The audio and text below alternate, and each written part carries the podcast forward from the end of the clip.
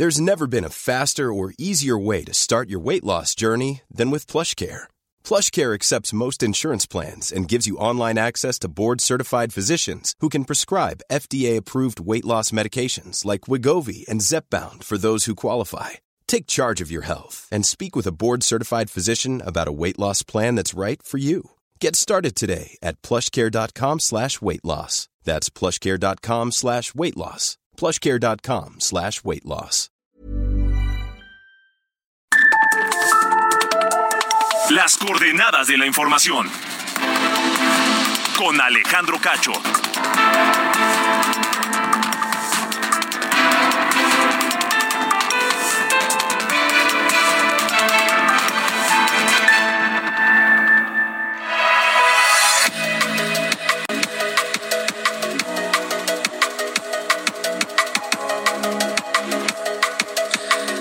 Las 8 de la noche en punto, la hora de las coordenadas de la información, a través de Heraldo Radio a toda la República Mexicana y a través de Naomedia Radio en los Estados Unidos, esta noche de viernes 26 de mayo de 2023. Yo soy Alejandro Cacho y les saludo a nombre de este equipo. Diana Bautista en la jefatura de información, Ángel Arellano en la producción y Ulises Villalpando en los controles para poner sobre la mesa con ustedes, terminar la semana analizando, discutiendo, pensando algunos temas importantes que nos atañen absolutamente a todos, sobre todo pensando, reflexionando, opinando, ¿por qué no? También. A través del 55 45 40 89 16 55 45 40 89 16 mi WhatsApp en donde los leo eh, para lo que quieran ustedes decirme esta noche aquí en las coordenadas de la información.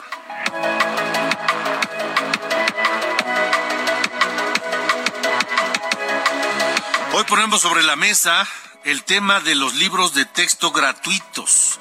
Estos libros que está eh, pues rehaciendo el gobierno de la 4T y que han causado mucha polémica en torno a su contenido ideológico principalmente. Ustedes saben, ustedes, padres de familia, saben el contenido en los libros de texto gratuito de sus hijos, de sus nietos, de sus sobrinos.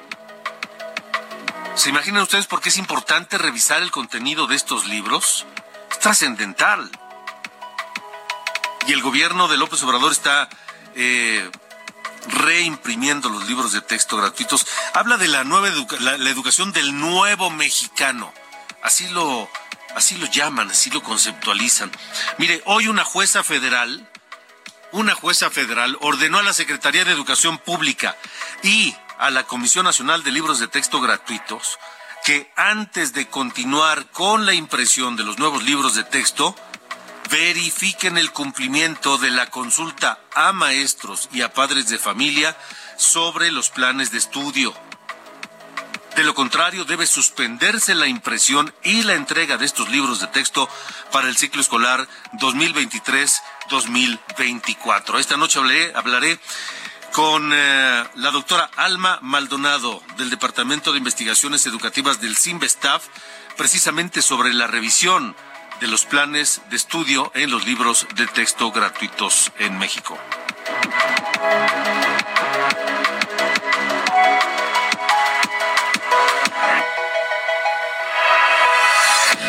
Además, primero fue en Durango, ahora en Tamaulipas. Ya van 23 casos de meningitis. 14 de ellos en mexicanos, 9 de ellos en personas eh, residentes en Texas. Porque esto ocurrió en Matamoros, en la frontera. Brownsville del lado americano, Matamoros del lado mexicano. Eh, personas que decidieron cruzar la frontera hacia Matamoros para hacerse pues algunos procedimientos médicos, quirúrgicos, pues porque es más barato del lado mexicano. Por esa simple razón. Bueno, pues ahora esas personas tienen problemas y son parte de este, de este brote de meningitis. 23 casos una defunción, una persona ya perdió la vida por esta por este brote. Las autoridades sanitarias tanto de México como de Estados Unidos ya señalan a un anestésico contaminado como el origen del brote de meningitis ocurrido eh, en Matamoros y que se repite la historia eh, ocurrida en Durango, donde murieron 39 personas. Ahora la pregunta es, primero saber qué está pasando. ¿Fue una mala práctica de los, de los médicos? ¿Fue que reutilizaron eh, los medicamentos cuando deben ser destinados solamente a un paciente? ¿Fue que reutilizaron el material quirúrgico en varias personas cuando debe ser solo para una sola? Y eso pues habla del costo de, tanto de los medicamentos como de los el, instrumental médico, pero de cualquier manera, pues hoy hoy tenemos otro segundo otro brote de meningitis. ¿Hay riesgo de más brotes en el país? Lo platicaré con el doctor Francisco Moreno, médico internista e infectólogo del Centro Médico ABC.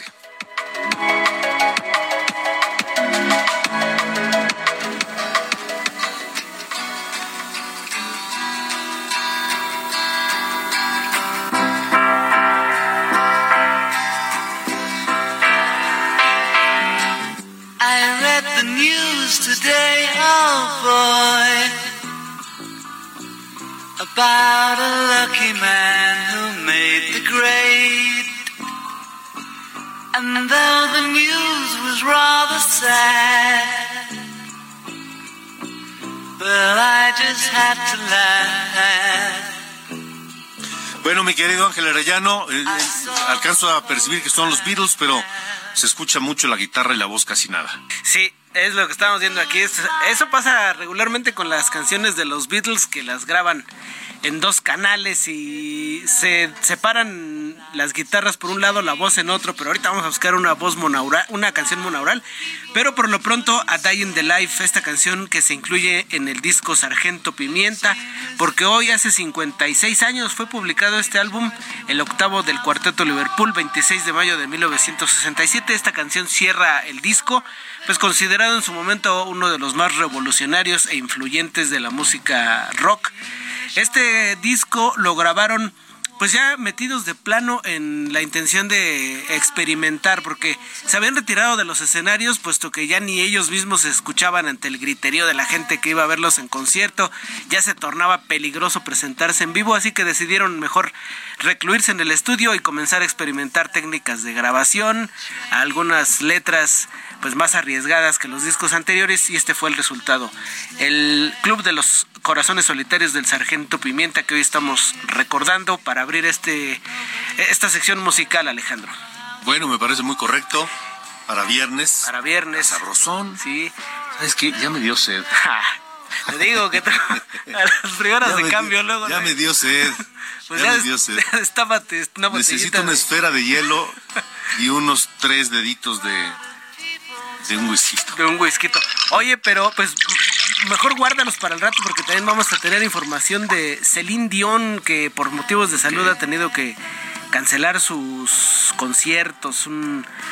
Una noticia que ha revolucionado, bueno, que ha conmovido al mundo de la música porque ya no puede cantar, ya tiene una enfermedad que le impide el movimiento muscular y ha tenido que anunciar con mucho dolor eh, Celine Dion. Además es una enfermedad muy triste, es una enfermedad degenerativa, este, no, no, no, que la atrofia los movimientos del cuerpo, en fin, muy lamentable lo que pasa con Celine Dion. Así es, exactamente. Y también conciertos en la Ciudad de México, Lana del Rey, Bumburi, bastante la música en esta noche, Alejandro. Pues ahorita corro por mi vaso old fashion, mi esfera de hielo y un whisky. Eh, te damos, te damos tiempo aquí. Órale, gracias. gracias. Woke up, fell out of bed, dragged a comb across my head. Found the way downstairs and drank a cup. And looking up, I noticed I was late.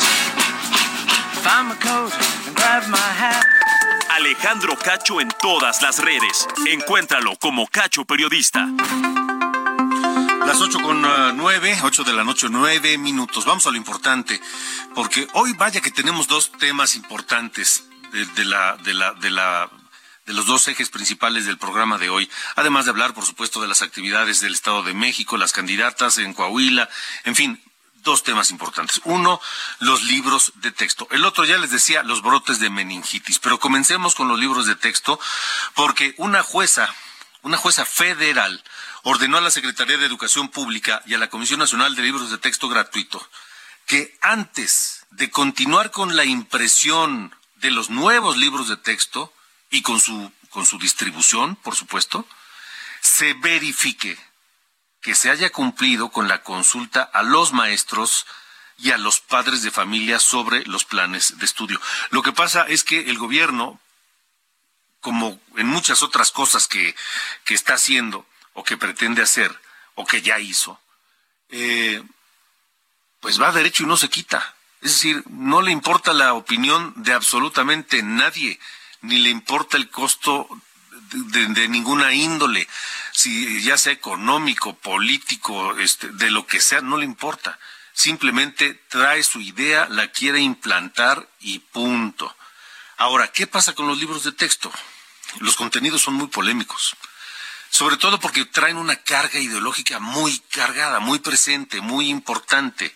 Eh, esa, esa, esa carga ideológica en los libros de texto. En fin, ¿por qué se deben revisar los libros de texto? ¿Por qué consultar a los maestros y a los padres de familia? Está con nosotros la doctora Alma Maldonado del Departamento de Investigaciones Educativas del CIMBESTAF para hablar de esto. Doctora, gracias y buena noche. Hola Alejandro, muy buenas noches. Muchas gracias por la oportunidad de charlar de este tema. Quisiera yo eh, empezar por preguntar algo que pareciera obvio, porque me parece que por obvio a veces lo perdemos de vista.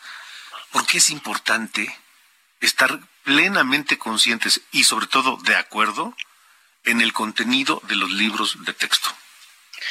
Bueno, eh, en primer lugar, los libros son muy importantes en el quehacer diario de las escuelas. ¿No? Y, de la educación en este país.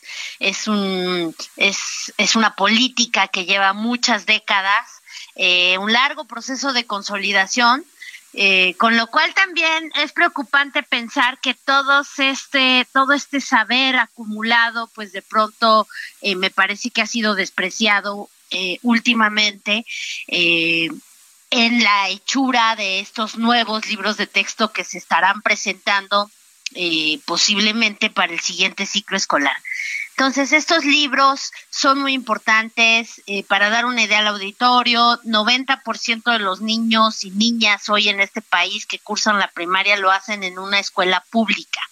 Y ahí los libros son fundamentales en el trabajo y en el quehacer cotidiano. Eh, otra cosa pasa a veces con las escuelas privadas que sí toman en cuenta el libro de texto de la SEP, pero realmente usan otros materiales pero estamos hablando de que la gran mayoría en este país de niños y niñas sigue estos libros como, como estos materiales. Entonces, eh, pues merecen el mayor cuidado, eh, la mayor calidad. En muchas investigaciones que se han hecho históricamente, eh, los libros de texto terminan siendo los pocos libros que hay en el hogar. Muchas familias no tienen acceso a otros libros más que los libros de texto. Entonces, es muy importante que sean cuidadosos, que sean bien hechos, que respondan a las necesidades, además de la educación eh, hoy. Eh, en este momento nos encontramos en un, en un proceso donde eh, se está haciendo un nuevo plan de estudios, ya se publicó en lo general, no en lo particular, Ahí en el diario oficial de la federación se estableció que íbamos a comenzar con nuevos materiales para primero de preescolar, primero de primaria y primero de secundaria. Esos deberían de ser los libros que ya están preparando y que ya se están imprimiendo. El problema en el que estamos es que hay muchas filtraciones hoy en día sobre posibles libros que ya se están haciendo, que ya se están imprimiendo y que no corresponden a estos grados, Alejandro, sino a otros adicionales. Entonces, eh, la primera gran contradicción es qué está pasando con este acuerdo publicado por la SEP, donde los cambios iban a ser nada más en esos primeros tres grados, porque hemos conocido mediante muchas, eh, como digo, filtraciones, otros textos, y luego es qué tipo de materiales estamos viendo, ¿no? Porque al de pronto querer hacer y, transformar todos los libros del texto con tanta premura, pues lo que estamos viendo son materiales eh, muy cuestionables en su contenido, pertinencia, eh, ilustraciones, calidad, eh, etcétera, etcétera. Entonces creo que ahí es una primera gran preocupación. ¿Qué va a pasar? ¿Van a cambiar el acuerdo? Eh, vamos a iniciar el próximo ciclo escolar con nuevos libros para todos los años.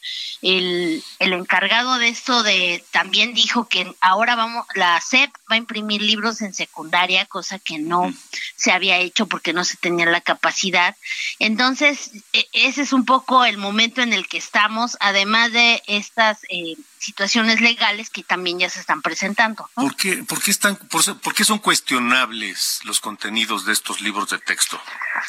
Sí, mira Alejandro, este, yo he tenido oportunidad de revisar eh, apenas un par de ellos, pero em, eh, precisamente terminé de revisar el de saberes de segundo grado y pongo varios ejemplos de temas que están presentándose que no son los adecuados para la edad, eh, que eh, son muy confusos en, en, el contenido, ¿no? Cuando quieren decirnos que, bueno, explicarle a los niños de esas edades qué son los derechos humanos, no son capaces de poner un concepto que se entienda, ¿no? También un niño de segundo grado no tiene esa capacidad de abstracción todavía para entender muchos conceptos. Eh, los temas de matemáticas están mal trabajados. y yo pongo un ejemplo que puede parecer muy chusco, pero no lo es, es grave, ¿no? Que, para sumas, pues ponen ahí unas fresas, cuatro menos dos, ¿cuántas tienes? Bueno, todos aprendimos con ejemplos así, pero para multiplicación ponen tres mangos por dos mangos, cosa que no tiene mucho sentido, este, matemáticamente hablando. Como nos los enseñaron es eh, cuatro cajas de mangos y cada una tiene cinco, entonces ¿cuántos mangos hay?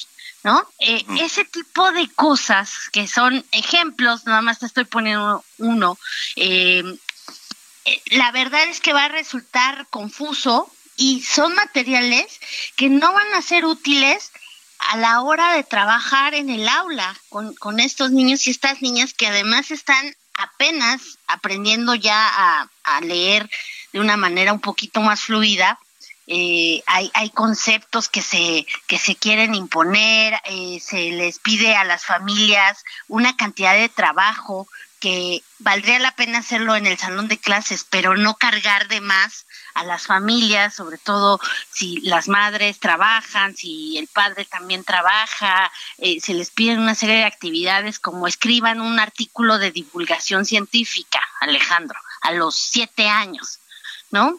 Eh, y escríbanlo con la familia y luego lo reparten en la comunidad y estaría muy bien hacer el ejercicio y ver ejemplos y trabajarlo en el salón de clases, pero no depositas eh, de esa manera toda la carga en, en las familias o ahora también en las, en las comunidades. Son libros muy distintos a los que estamos acostumbrados, con los que tú aprendiste, con los que yo aprendí, eh, porque ahora eh, pues hay un nuevo modelo educativo que a través de estos libros quiere, eh, quiere implementarse, pero me parece que por ahí van algunos de los temas, ni qué decir ilustraciones, ni qué decir lenguaje, eh, etcétera. Creo que sí es muy preocupante y vamos a ver qué resulta también en los tribunales. ¿No? Eh, con esto que decías, esta suspensión, no, a mí no me queda claro eh, si va a poder resultar en efecto en algo que detenga el proceso.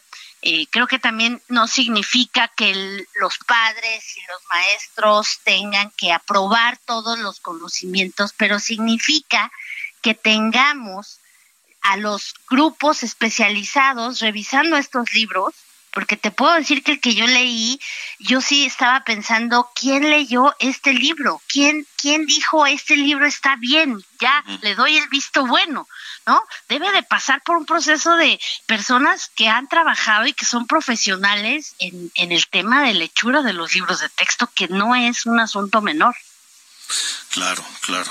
Entonces, no solamente es el tema de la carga ideológica que que se dice y que se critica de este contenido de, los libros de texto, sino que están mal hechos.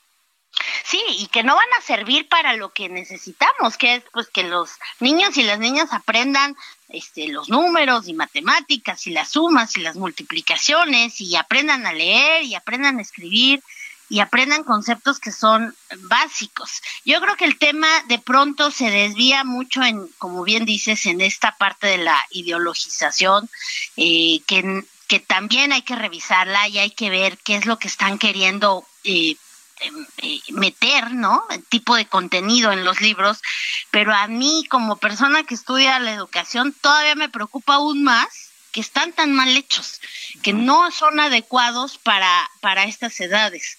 Eh, yo ponía también un ejemplo para, para que también se vea un poco esto de la ideologización.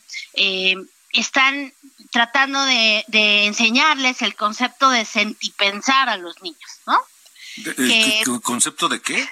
Sentipensar que en realidad, eh, eh, bueno, en realidad es un concepto que viene de Eduardo Galeano, este escritor uruguayo muy importante, em, eh, y que él pues lo habla en referencia a América Latina, lo que ha pasado, este hay que sentir y hay que pensar al mismo tiempo. Es un concepto bastante abstracto, es un concepto que no se usa en la práctica, que yo te lo dije y tú me dices, ¿de qué, de qué me estás hablando? Querer trasladar este tipo de contenido a niños de segundo de primaria, este, y además eh, como lo citan, porque ni siquiera citan directamente a Galeano, sino es la cita de una cita, este tipo de cosas, alguien con la capacidad y con la experiencia de trabajar con niños de esa edad, tiene que decir, esto no puede ir así, no en este momento, no de esa manera, no explicado así, porque porque eh, tenemos antes que ir trabajando otros temas que son muy importantes, ¿no? En, el desarrollo de niños de, estas edades y después, pues se pueden meter quizás algunos conceptos más abstractos, sí. eh, pero habría que además cuestionarse si esto realmente es muy relevante, ¿no? Que lo aprendan. y sobre todo a esa edad, ¿no? A esa edad, exacto, ¿no? Pero pero antes que eso, sí me preocupa eh, en sí que estos libros no van a ser útiles para tener un mejor aprendizaje este, en, para los niños y las niñas. Pues a ver en qué queda el tema, a ver si se acata la orden de esta jueza y si alguien, alguien reflexiona en torno de, pues, de lo que está pasando con los libros de texto. Doctora Alma Maldonado, gracias por haber estado con nosotros. Gracias, Alejandro. Saludos al auditorio. Igualmente, gracias. Buenas noches. 8 con 22. Ruta 2023. Coahuila y el Estado de México están hoy, están hoy en la Ruta 2023. 2023. Estamos a nueve días de la elección para gobernador del Estado de México y de Coahuila. Gerardo García, tú tienes el primer reporte sobre Alejandra del Moral. Adelante, buenas noches. Hola, ¿qué tal? Muy buenas noches, Alejandro Cacho. Saludarte también a ti, al auditorio. La candidata de Va por el Estado de México, Alejandra del Moral eh, Vela, eh, ofreció que de ganar el 4 de junio unirá los recursos del Estado de México con los de la Ciudad de México. ¿Esto para qué? Para mejorar las condiciones y el desarrollo de eh, y el desarrollo del metro, así como existir coordinación y, e incidir en las condiciones laborales de los trabajadores. Lo anterior, al reunirse con trabajadores de dicho sistema de movilidad y presentar también sus propuestas de campaña, esto en Ecatepec. Del Moral Vela recordó que hay fondos federales, pero también estatales y ofreció que se puedan unir con el gobierno capitalino para que se beneficie a estos usuarios. Y es que recordó que el metro da servicio a dos millones de mexiquenses al contar en suelo estatal con tres terminales, además también con 14 estaciones. Y ya para eh, este fin de semana inicia inicia ya eh, los actos de cierres de campañas regionales y le, tras 54 días de llevar actos proselitistas. Y el primero será por parte de la candidata de Va por el Estado de México en su tierra natal y la cual gobernó Cuautitlán Izcalli este sábado y el mitin se programó a las 10 con 30 horas en la explanada municipal y posteriormente van a Zahualcoyotl a las 13 con 30 horas. Además, para el domingo regresará a Toluca y estará en, eh, en frente del Palacio de Gobierno a las 10 con 30 horas. El lunes no se prevé algún acto público y los últimos dos días de campaña eh, sostendrá por lo menos dos mítines en cada uno y el último día, es decir, el 31 de mayo se tiene la opción de cerrar en Texcoco o también en la capital mexiquense. El reporte desde el Estado de México. De acuerdo, Gerardo, gracias. Gracias, buenas noches. En un momento más vamos a tener el resto de la información que tiene que ver con la ruta 2023. Pero es momento de ir a una pausa y regresamos aquí en las coordenadas de la información. Tengo llamadas, gracias por las, eh, los mensajes, las opiniones al 55 45 40 89 16. 55 45 40 89 16. Volvemos. Alejandro Cacho en todas las redes. Encuéntralo como Cacho Periodista. Las coordenadas de la información. Con Alejandro Cacho. Las coordenadas de la información. Con Alejandro Cacho.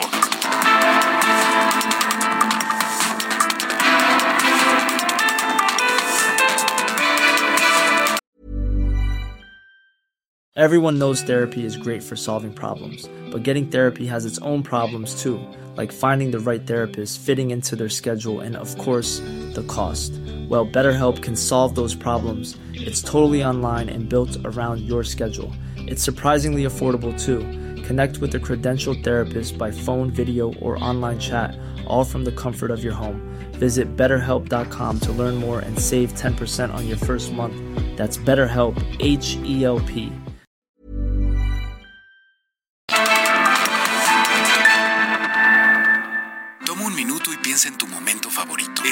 en familia, por ejemplo. Ahora piensa en las empresas y en los empleos que hay detrás. El de Juan que conduce autobuses. El de Mari que trabaja en el restaurante. Empresarios y colaboradores trabajamos para que a todos nos vaya mejor. CIRT, Radio y Televisión Mexicanas. Voz de las empresas. Consejo de la Comunicación.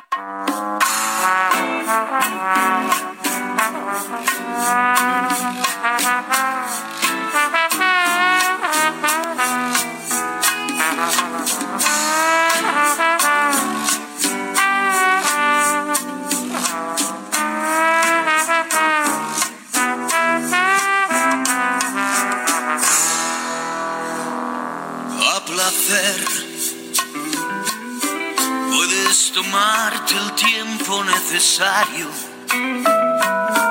que por mi parte yo estaré esperando el día en que te decidas a volver y ser feliz como antes fuimos. Sé muy Las bien 8 con 31, seguimos en las coordenadas de la información. como yo estarás sufriendo. Y Ángel Arellano regularmente es el culpable de, de mi soledad cotidiana. Eh, escuchamos esta noche aquí a Enrique Bumburi, que, fíjese nada más, regresa eh, con cinco conciertos, cinco conciertos en distintos lugares del mundo y dos de ellos serán en México. Se va a presentar en estos conciertos eh, considerados como únicos en Los Ángeles, en Nueva York, en Madrid, en la Ciudad de México y en Guadalajara. Solo cinco conciertos. En la Ciudad de México estará el 8 de junio del 2024. 8 de junio 2024. Y en Guadalajara el 12 de junio del 2024. Esto se llama Aunque no sea conmigo, de Enrique Pombo.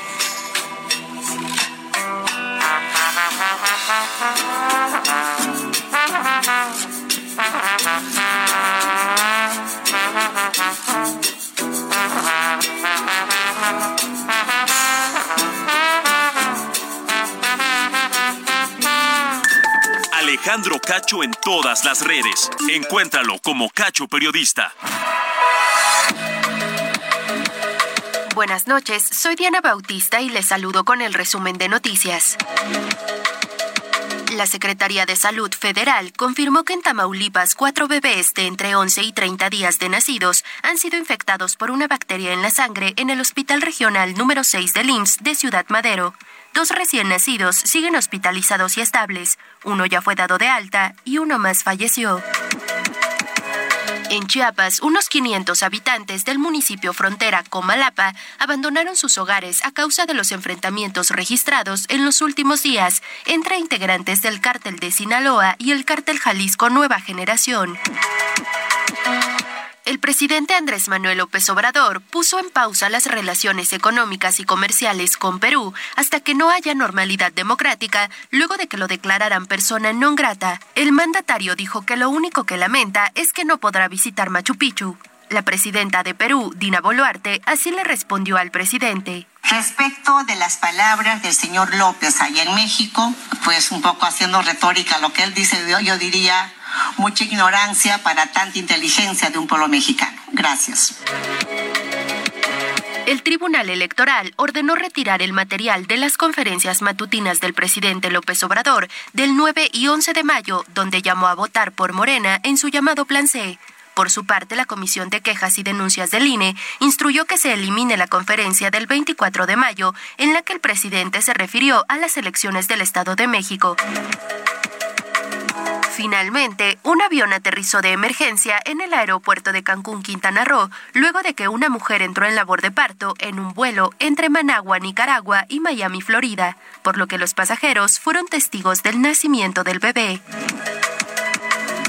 Estas fueron las noticias de este viernes. Muy buen fin de semana.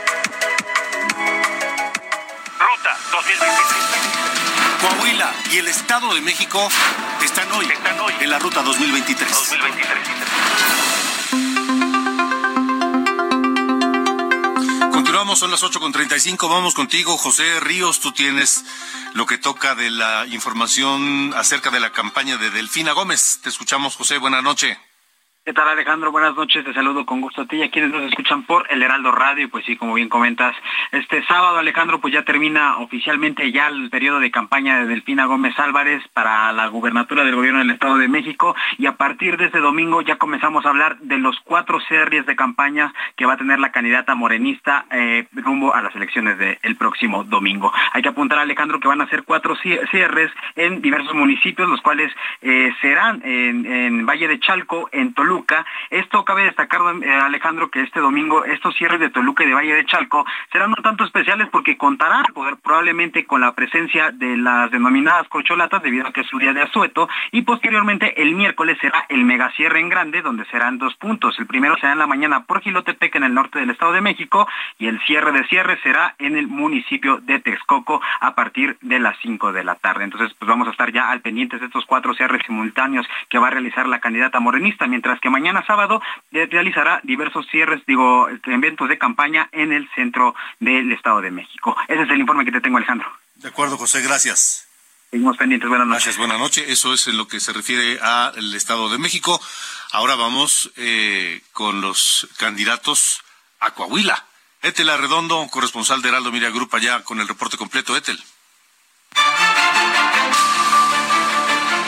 Cierre de actividades por la región carbonífera, el candidato a gobernador de la Alianza Ciudadana por la Seguridad, Manolo Jiménez Salinas, enfatizó que un voto por la alianza es un voto por mantener la competitividad económica de Coahuila. El candidato por la coalición PRI-PAN-PRD resaltó que dentro de su proyecto de trabajo se contempla el desarrollo parejo para todas las regiones, su diversificación económica y la atracción de inversiones, así como la generación de nuevos empleos, además de más oportunidades para las juventudes. El candidato de la alianza UDC-PB a la gubernatura de Coahuila, Lenín Pérez Rivera, aprovechó las declaraciones del presidente Andrés Manuel López Obrador en contra de Ricardo Mejía Verdeja para enarbolarse como la única opción honesta rumbo a las elecciones del próximo 4 de junio. En un breve video compartido en sus redes sociales, el líder udecista mostró al presidente López Obrador deslindándose de Ricardo Mejía, candidato del PT a la gubernatura, y reprochando que use su nombre para la campaña. Después siguió con Armando Guadiana de Morena, a quien tachó de tramposo y de abandonar los valores de su partido, mientras que el PRI dijo son la misma pandilla de siempre. En rueda de prensa, el candidato de Morena a la gobernatura de Coahuila, Armando Guadiana Tijerina, aseguró que la victoria es contundente porque Morena tiene el índice más alto de intención de voto, por ello hizo un llamado a la unidad rumbo al cierre de campaña, acompañado de la diputada Andrea Chávez y de las y los candidatos de las 16 diputaciones locales. El ingeniero Guadiana le mandó un mensaje a toda la estructura de Morena en Coahuila y los instó a reforzar el trabajo territorial a unos días de concluir el periodo de campaña previo al 4 de junio. El candidato ciudadano a gobernador por el Partido del Trabajo, Ricardo Mejía Verdeja, realizó su segundo cierre de campaña ante los diversos sectores de los municipios de la región norte del estado. Refrendó su compromiso con las y los trabajadores de la entidad con impulsar el desarrollo de todas las regiones y hacer de Piedras Negras y Acuña la nueva gran frontera del país. Asimismo, Mejía Verdeja explicó algunas de sus propuestas como crear una red de guarderías para las mamás trabajadoras, un programa alimentario universal, centros de salud equipados y personal médico bien remunerado. Para el Heraldo Radio, Etel Arredondo.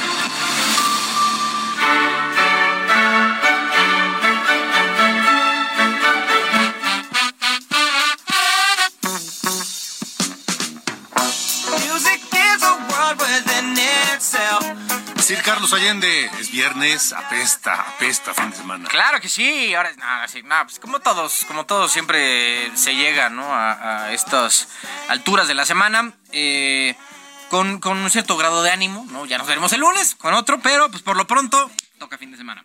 Oye, este, mi estimado señor Cacho, los que también tienen puesto el reloj a partir de hoy son eh, los ex empleados de Mexicana de Aviación, porque ya el gobierno federal, a través de la Secretaría del Trabajo, les eh, mandó un ultimátum para que en 11 días, o sea, el 5 de junio, tienen que tener respuesta sí o sí de eh, si deciden venderles al gobierno federal por los 815 millones de pesos que, que desde el inicio les ofrecieron por todo el asunto de Mexicana, eh, inmuebles y un simulador, ¿no? La oferta que, que se, se hizo acabando, que fue empezando el año, ¿no? Bueno, en fin, la cosa que, que la, la oferta que les hicieron, pues. El tema es que estamos hablando de 6.500 emple bueno, eh, ex empleados de Mexicana, donde pues ya les brillaron los ojos, ¿no? Que dijeron, puta, pues, ustedes ya no están trayendo la lana, ¿no? Pues de lo perdido lo recuperado. Entonces, eh, pues andan viendo que ya parece ser que vino, ¿no? El señor López Obrador a sacarlos de, de su miseria. El tema es que por ley se tiene que repartir considerando antigüedad, salario y puesto de cada uno de los eh, empleados. Digo, es un cálculo ahí que, se hace a, través de la ley federal del trabajo y de concurso mercantil para eh, pues, asegurar que todo sea entre- en teoría proporcional. Digo, hay quienes incluso dentro de estos 6.500 empleados no están de acuerdo con ese eh, arreglo, pero pues al final es lo que es eh, lo que está establecido en la ley. Em, lo que ofrecieron, nada más como dato, es por ahí del 5% de lo que en teoría les correspondería por ley, pero de nuevo, 5 es mejor que cero.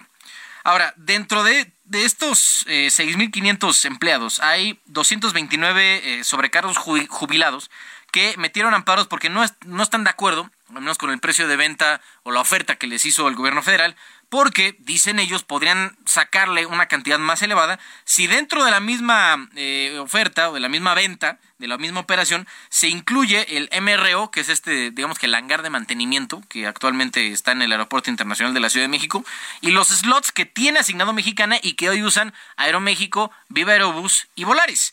Que, digo, me imagino que no incluyeron estas dos, estos dos eh, activos porque no los van a necesitar. O sea, los va a instalar esta aerolínea del Estado mexicano en el Aeropuerto Internacional Felipe Ángeles y allá tendrán todos los slots y todo el espacio que necesiten.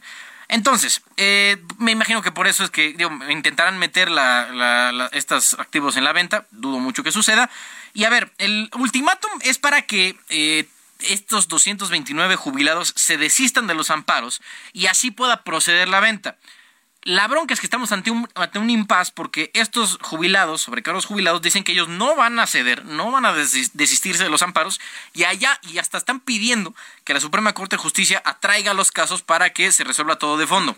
Que me dudo mucho que eso vaya a pasar, la verdad, porque eh, no tiene la relevancia nacional para ser atraído por la Corte. Igual eh, me imagino que no, no, no, sienten la necesidad de sentar un precedente con algo que está perfectamente delineado ¿no? en, las leyes correspondientes. Pero bueno, pueden hacer su lucha, pueden hacer su petición de facultad de atracción y ver qué pasa. Por lo pronto, próximo 5 de junio, es lunes, lunes dentro de dos semanas, o sea, el próximo lunes en 8, para eh, decidir estas personas que ya les están cargando ahí un poco de presión, las 230 personas, 229 personas que se ampararon, para que se desistan y todo pueda seguir, que de nuevo parece que no va a pasar. Entonces, eh, digo, lo de menos es que el, gobierno federal se invente, ¿no? Otra empresa, otra marca, para que eh, se opere su nueva aerolínea bajo esas nuevas siglas, nombres y logotipos. Pues vamos a ver, vamos a ver, porque parece que todo se complica de repente, ¿no? Sí, pues digo, cuando haces cosas al aventón, así sin, sin antes negociar de, oye, queremos hacer esto, ¿cómo le hacemos para que todo salga planito, no para que todo, salga terso? Pues no lo hacen, se avientan así a la buena, a la brava, y pues evidentemente no, las cosas no salen pues tan, tan suaves como uno esperaría. Muy bien. Sale, señor, gracias. Bueno, bueno, bueno en fin. Adiós. Alejandro Cacho en todas las redes. Encuéntralo como Cacho Periodista.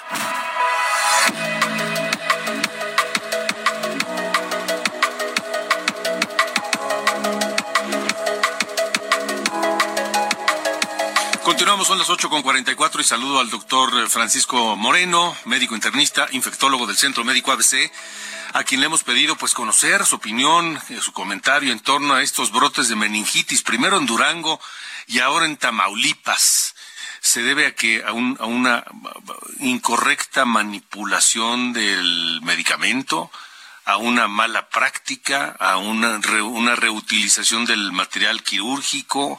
Este, Paco, te saludo, muy buena noche. Buenas noches, Alejandro, un gusto estar contigo y con todo tu auditorio. Mira, lo que llama mucho la atención de los casos es que bueno, primero ocurren en dos ciudades diferentes, en dos estados diferentes de la República, en diferentes tiempos, porque recordemos que esto de Durango fue a finales del año pasado, eh, incluso en diciembre 28 se habían documentado 77 casos, 29 defunciones, alcanzaron las 35 defunciones. El hongo es un uh, Fusarium eh, solani, que es un hongo filamentoso raro, que no es algo común, y ahora, pues unos meses después, aparece una situación muy similar, pero en Tamaulipas, en Matamoros, en donde hasta el momento van 25 casos, eh, un fallecimiento ya desafortunadamente, y lo que llama la atención es que son eh, procedimientos similares en los que resulta la persona infectada que son medicamentos aparentemente eh, similares a los que se usaron. ahí en Durango se culpó a la bupivacaína, que es un tipo de anestésico, pero lo que realmente preocupa es el mismo microorganismo. Entonces, sonaría a que eh, pues son medicamentos que están contaminados. Aquí lo que es importante saber es si es un lote, porque pues si es un lote hay que buscarlo porque pueden aparecer otros casos en otros lados. eh, ya hay una persona o varias personas detenidas. En el caso de Durango se culpó un anestesiólogo que aparentemente rehusaba eh, él el medicamento, etcétera y pues esto crea dudas porque pues de modo que ese anestesiólogo también eh, después cuando ya está en la cárcel esté infectando pacientes de eh, meningitis en otro estado no o sea aquí como que la información que tenemos no concuerda con lo que en, eh, se había dicho para Durango. Yo creo que aquí la investigación tiene que ser mucho más a fondo eh, varios de los casos de ahora son eh, de originarios de Texas, entonces también se están haciendo investigaciones en, eh, el Centro de Control de Infecciones de Atlanta en, en, Estados Unidos. Y pues seguramente también vamos a tener algo de una, una información más clara, pero preocupa o al menos a mí lo que me, me, preocupa es que esto resultara de un medicamento o un lote contaminado y que esto pues puedan eh, ser brotes que se presenten en otros lugares, en otros estados, porque si el medicamento andaba por ahí, pues pudiera resultar eh, que afectar a otras personas. Sí. Eh, ¿Lleva tanto tiempo determinar, hacer los exámenes necesarios para determinar si fue el medicamento lo que estaba contaminado? Pues habitualmente no, habitualmente no es una situación que lleve tanto tiempo. Lo que es cierto es que los hongos a veces tardan más tiempo en crecer y, en identificarse. No es lo mismo que el crecimiento que tienen las bacterias, en las cuales muchas de ellas en 24 o 48 horas puedes tener un, un, diagnóstico. Pero eh, por otro lado, el problema grave que es es que este tipo de hongos es mucho más difícil de tratarse porque eh, no hay eh, muchos medicamentos y los que hay habitualmente son muy caros. Eh, y cuando afecta pues las meninges es parte del sistema nervioso central entonces estas dosis muy altas y eso resulta muy complicado. Eh, lo que más me preocupó es que en el reporte de ayer mencionaban que hay 547 personas en posible riesgo, es decir, personas que pudieran haber recibido el tratamiento en condiciones similares o el procedimiento y que estuvieran en riesgo y pues esto pues eh, creo que es un, un problema importante que no han tenido, no hemos tenido las respuestas que pudieran explicar dos brotes diferentes por el mismo hongo, por el mismo tipo de medicamento en dos estados diferentes. La autoridad sanitaria, sea cual sea, no sé si, si es la Secretaría de Salud, es COFEPRIS, no sé quién sea, pero ¿no debería actuar con mayor agilidad y mayor rapidez, Paco? Pues definitivamente sí, o sea, eh, estamos hablando de que inclusive la mayor parte de las personas afectadas son mujeres jóvenes. En el caso de Durango, una tragedia, porque la mayor parte eran obstétricas, entonces eran personas que o eh, tenían, eh, habían sido atendidas por un parto y se les puso un bloqueo, o habían tenido una cesárea, pero aquí parece ser cirugía plástica que recibieron un, eh, un bloqueo, un, procedimiento similar y pues, eh, insisto, los casos de Durango fueron el año pasado. Y como que la explicación que teníamos en donde ya se metieron personas a, están detenidas y que cuatro hospitales privados que eran los que habían hecho mal manejo pues ahora ahora quedan dudas de realmente si esa es la información correcta. Ahora eh, doctor Francisco Moreno te pregunto por último. Eh, nos debemos preocupar quienes por alguna razón deban ser sometidos a tratamientos similares o a procedimientos similares de esos eh, anestésicos, este, raquias o, eh, en fin, eh, en otros lugares del país? Pues yo creo que lo que debemos de poner en alerta es a los que trabajan, en los que reciben los medicamentos, que estén pues conscientes de que a lo mejor hay la venta de un medicamento por mercado negro o que algún lote de medicamento de alguna empresa esté eh, contaminado. Pero por eso necesitamos las respuestas, porque pues ahorita se genera una preocupación de que, oye, y, y, no estará un medicamento por ahí que tenga las mismas situaciones. Eh, evidentemente, digo, la gente debe estar tranquila, pero yo creo que como tú comentas, es la autoridad debería de dar una explicación y estar actuando mucho más eh, en una forma mucho más rápida y una pues, manera mucho más organizada para saber qué es lo que está sucediendo. Doctor Francisco Moreno, te agradezco siempre tu, tu tiempo para nosotros. Te mando un abrazo. Un abrazo, Alejandro, y un buen fin de semana a todos. Igualmente para ti, gracias, gracias. 8 con 51. Las coordenadas de la información. Con Alejandro Cacho. Bueno, vamos rápidamente. Cuando faltan nueve minutos para las nueve de la noche, vamos a, a Jalisco. Vamos ahí con eh, Mayeli Mariscal que tiene la información acerca de estos cinco jóvenes que están reportados desaparecidos en Zapopan y que se ha convocado a una manifestación para exigir pues su localización. Mayeli, te saludo, buena noche.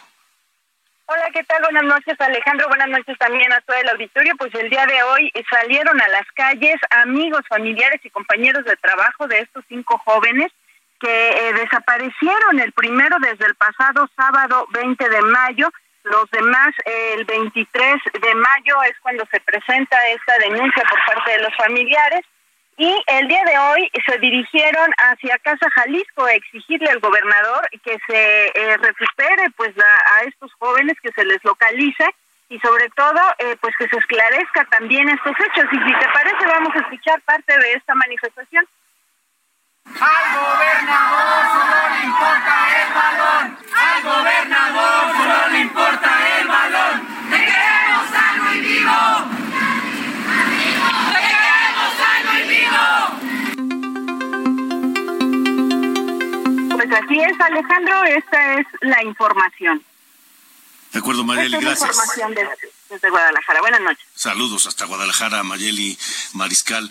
Eh, Claudia Espinosa, nuestra corresponsal en Puebla, se reanudan clases allá eh, por luego de que Senapred reportó que el volcán Popocatépetl registró una, una actividad menor disminuyó la actividad del popo, disminuyó la emisión de cenizas y ya ahora el Senapred Centro Nacional de Prevención de Desastres ha determinado que las eh, actividades pueden irse normalizando. Por lo pronto, las clases que habían quedado de manera eh, virtual, pues este ya podrán llevarse a cabo presencialmente.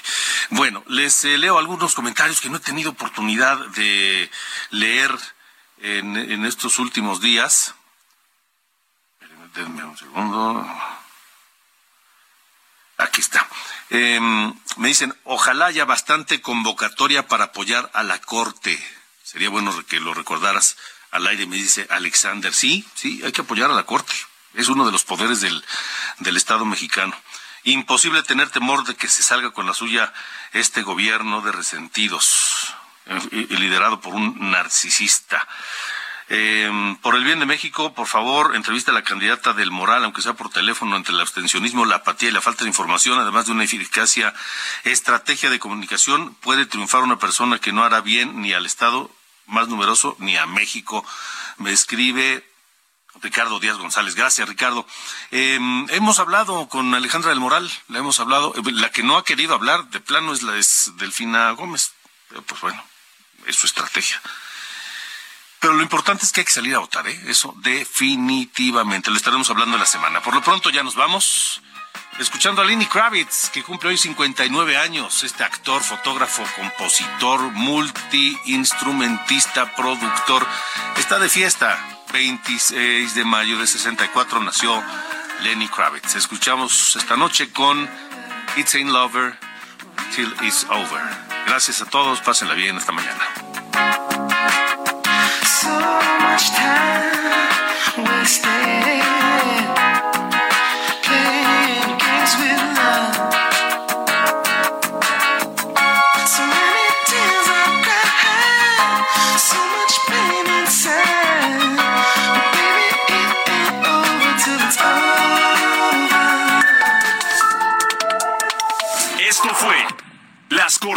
De la Información con Alejandro Cacho.